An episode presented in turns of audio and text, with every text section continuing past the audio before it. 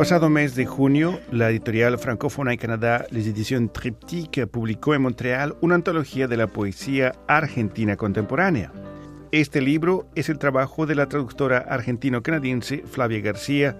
En Radio Canadá Internacional le damos la bienvenida. Gracias por la invitación. ¿Tienes el libro frente a ti? Sí. ¿Qué significa? Bueno, este es un trabajo que nace de un sueño y el sueño es este, tender un puente entre Quebec y Buenos Aires, entre Quebec y Argentina, para poder mostrarle al público quebequense, a los lectores de poesía quebequenses, eh, el trabajo que se hace en la literatura argentina y particularmente en la poesía argentina. ¿Qué criterios has empleado para seleccionar a los autores traducidos? Eh, mira, en los pasados años eh, yo ya había hecho una publicación de, no una mini antología, sino una cantidad de poemas eh, que publicó la revista Exit, el número 71 creo. Como esa publicación suscitó mucho interés entre los lectores, tuvimos la idea de hacer esta antología. Y a partir de ahí empecé a elegir los autores que iban a participar muchos de los cuales no conozco personalmente, pero digamos que el trabajo es el fruto de una investigación, una búsqueda, también muchos descubrimientos y hallazgos este, hermosos eh, gracias a Internet y gracias también a algunas publicaciones que pude adquirir durante mis viajes en Argentina.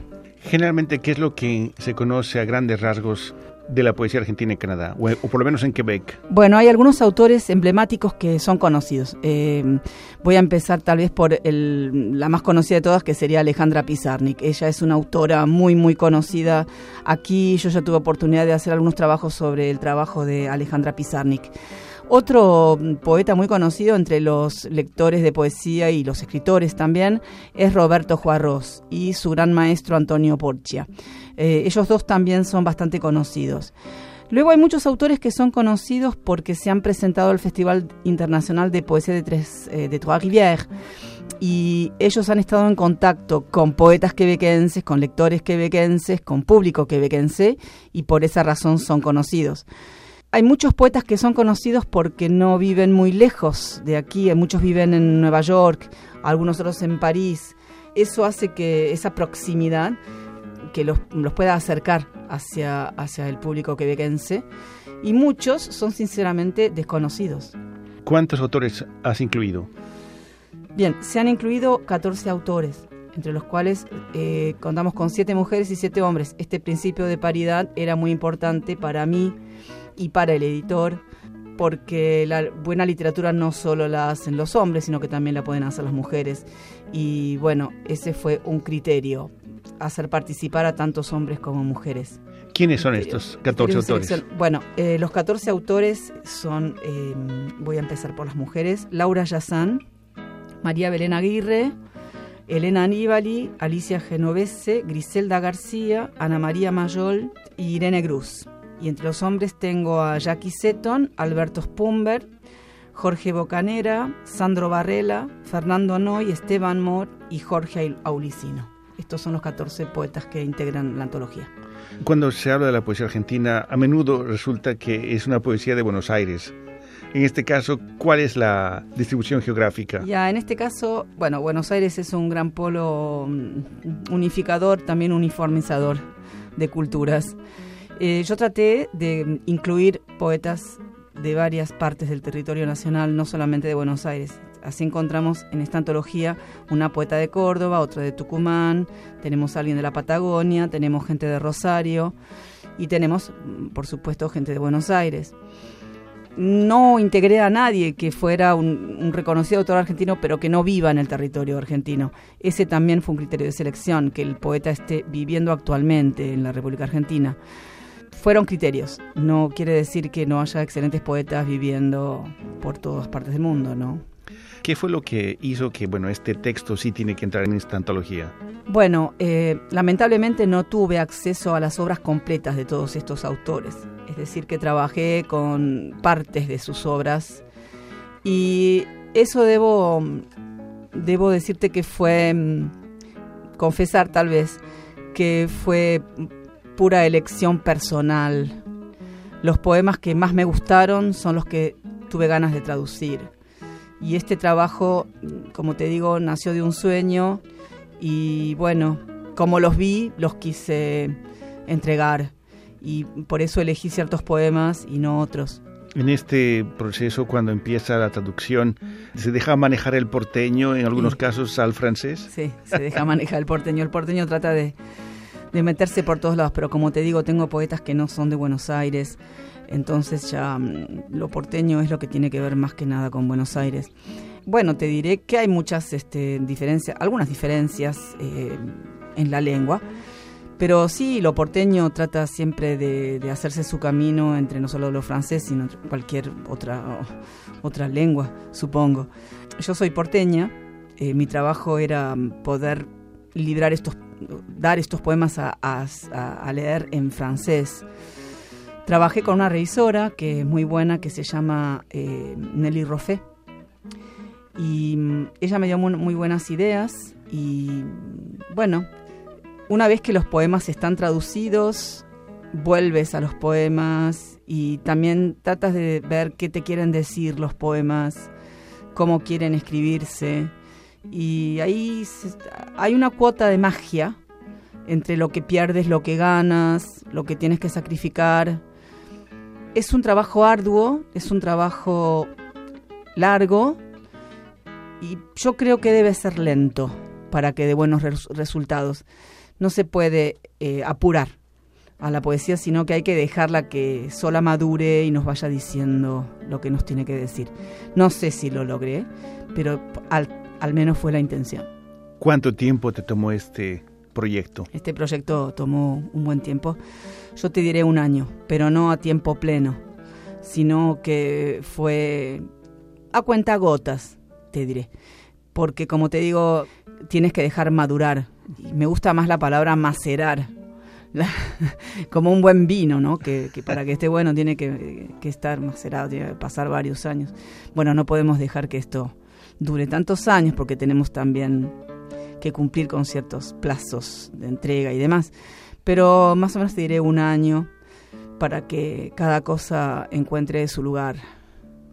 Argentina ha vivido toda una serie de escenarios políticos desde la caída de, la Rúa, por ejemplo, el, menemismo previo, eh, Cristina, los Kirchner en el poder. ¿Qué temas se reflejan en estos textos? Ese fue un criterio en la elección de los eh, poemas porque yo quería que algo de eso se viera reflejado en, el, en la antología. Como yo elegí poetas teniendo en cuenta eh, las generaciones eh, y teniendo en cuenta una representatividad generacional, tengo poetas que tenían 20 años en los años 70, poetas que tenían 30 años también y otros poetas que son mucho más jóvenes, porque eso también para mí era parte del trabajo, elegir gente más joven, gente con más vieja, más de más edad. Entonces te diría que sí, por supuesto los poetas de la dictadura, los que tuvieron que esconderse para escribir, todo eso se refleja en la poesía. También los que tenían muchas ilusiones antes de que la dictadura llegara a la Argentina también se refleja en esta, en esta poesía. Y también los años de la gran ilusión, cuando se termina la dictadura y podemos ver las cosas tal cual son. Eh, muchas tristezas, como la guerra de las Malvinas, por ejemplo, que fue una gran tristeza para todos los argentinos, lo sigue siendo.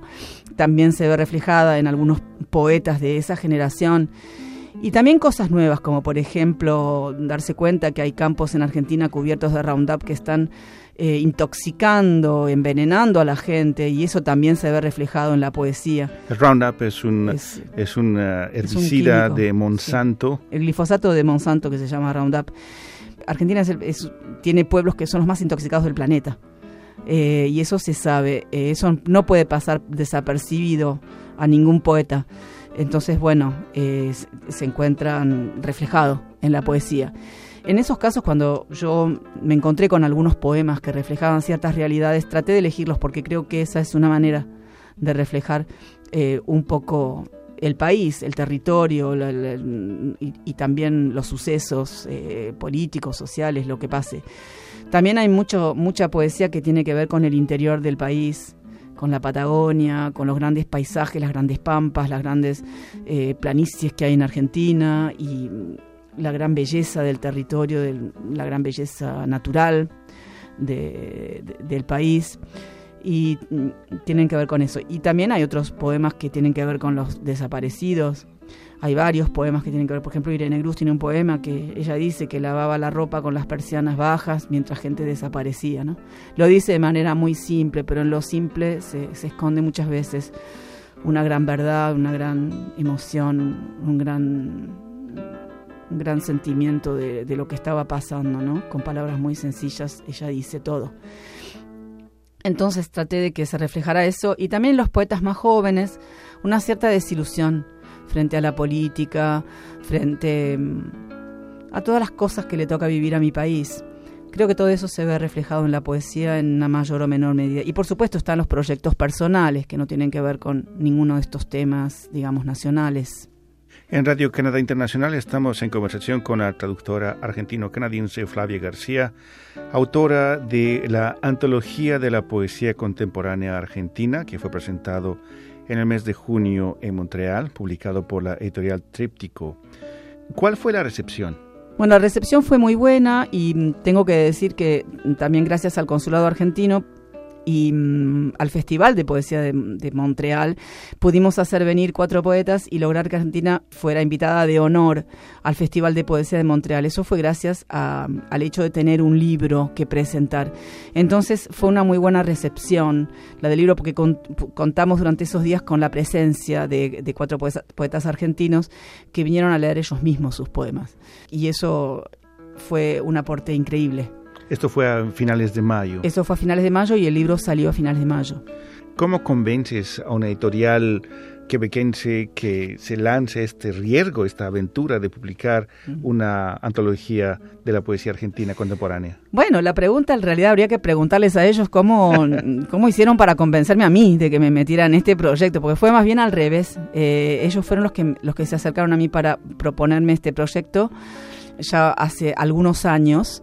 Tras el interés que despertó esta primera muestra de poesía en la revista Exit, este editor se interesó en mi proyecto. Hay que decir que Les Arts Amoureux en esa época luego fue, mm, eh, fue comprado por eh, las ediciones Triptych y ahora eh, entonces el proyecto pasó a, a Triptych. En ese momento Les Arts Amoureux tenía es la misma editorial, pero que ahora, digamos, forma parte de Triptych, tenía el proyecto de publicar antologías de distintos lugares y ya se había colocado una, antología de poesía americana y este proyecto entonces entraba en esa misma línea de publicación. Así que no mm, tuve suerte tal vez que había un, eh, un editor que estaba interesado en el proyecto y luego, bueno, tuvimos una beca del programa Sur para la traducción.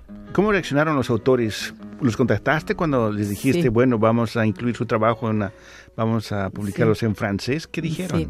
Eh, bueno, yo contacté muchísimos más autores de lo que pude publicar eh, y luego hice una selección porque también eh, es importante para un traductor poder trabajar con autores que estén disponibles, que pueda existir una fluidez en la comunicación. Y mm, y eso también me llevó a descartar algunos autores, no porque sean malos, sino porque tienen menos disponibilidad para trabajar conmigo o para contestar preguntas, lo que fuera.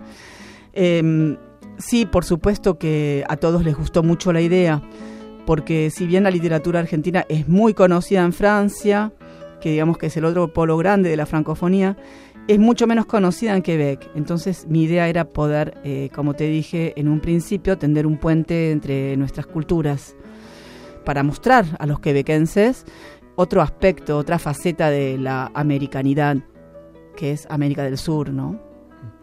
Bien, Flavia García, traductora argentino-canadiense y responsable de esta antología de la poesía argentina contemporánea, muchas gracias por esta entrevista. Muchas gracias por la invitación.